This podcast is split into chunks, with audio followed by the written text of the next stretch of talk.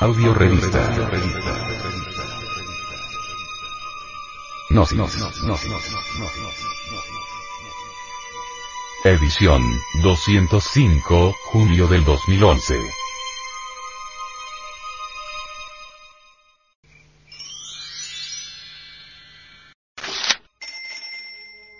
San Pablo y la Gnosis. San Pablo dice de la Gnosis. Es una sabiduría que predicamos entre los perfectos, sabiduría que no es de este siglo, ni de los jefes de este siglo, que van a ser aniquilados. Predicamos la sabiduría divina, misteriosa y oculta, que Dios antes de los siglos había destinado para nuestra gloria, sabiduría que ninguno de los jefes de este siglo ha conocido. Primera de Corintios, 11, 6 al 8. Jesús de Nazaret, que es la gnosis encarnada, amonesta a los doctores de la ley.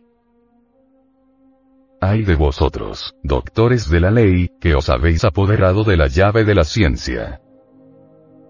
Y ni entráis vosotros, ni dejáis entrar.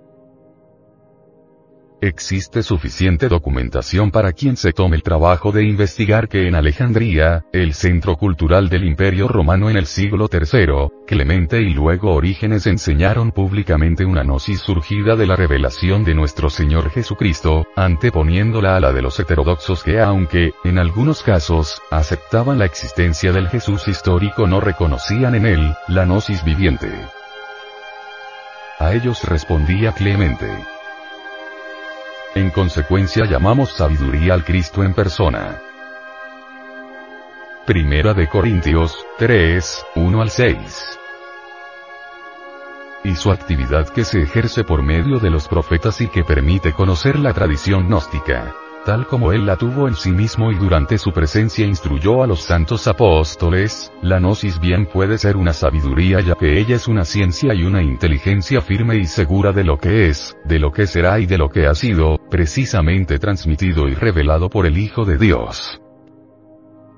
Es entonces, esa doctrina ancestral y apostólica que señala Clemente la que desde aquel tiempo conforma una tradición que hasta una época reciente fue transmitida por vía oral y cuyo estudio en su conjunto constituye la única posibilidad de acceso a la revelación.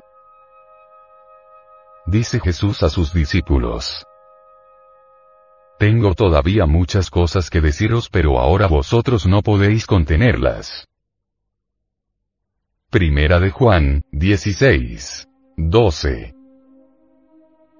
El vocablo gnosis encierra la imagen de un conocimiento ardientemente anhelado por una élite especial. Autoseleccionada. Y divorciada enteramente del intelectualismo charlatán, insulso, ambiguo, especulativo y absolutamente vano. Muchas definiciones han pretendido monopolizar, para sí, el verdadero sentido de aquello que debemos comprender como gnosis o gnosticismo. Esto crea cierta dificultad cuando se trata de plantear in extenso el desarrollo del pensamiento gnóstico, debido en gran parte a que muchos de los documentos fidedignos que estructuraron el sistema gnóstico de otros tiempos hoy no existen ya. Y en consecuencia esto ha dado origen a muchas afirmaciones aventureras vertidas por algunos investigadores carentes de fuentes idóneas en torno a la materia. Los diccionarios enfatizan que el vocablo gnosis es de origen griego y señala en sentido general a un conocimiento, empero, en un sentido más profundo, el vocablo gnosis alude a un modus operandi que explica los fenómenos físicos y metafísicos concernientes al universo y al hombre como protagonista. Esta última concepción terminológica de la gnosis ha encontrado, en varias oportunidades de la historia, algunos adversarios que siempre han querido señalar de manera vulgar los planteamientos gnósticos con el propósito de ridiculizarlos.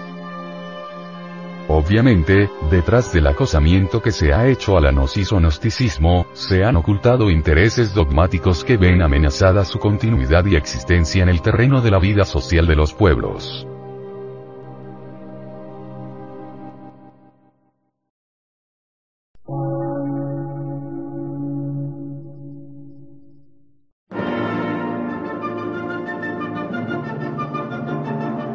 Emisora, gnóstica, transmundial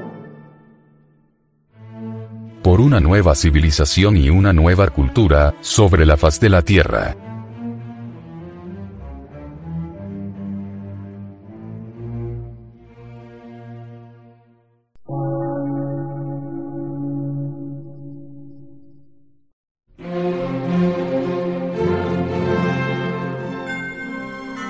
medio de radiodifusión, científico, artístico, místico y filosófico, de la Asociación Colombiana de Centros de Estudios Gnósticos, Antropológicos, Psicológicos y Culturales. A.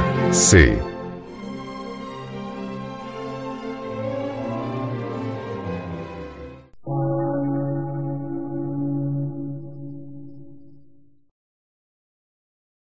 Lectura en movimiento. Difusión sin fronteras.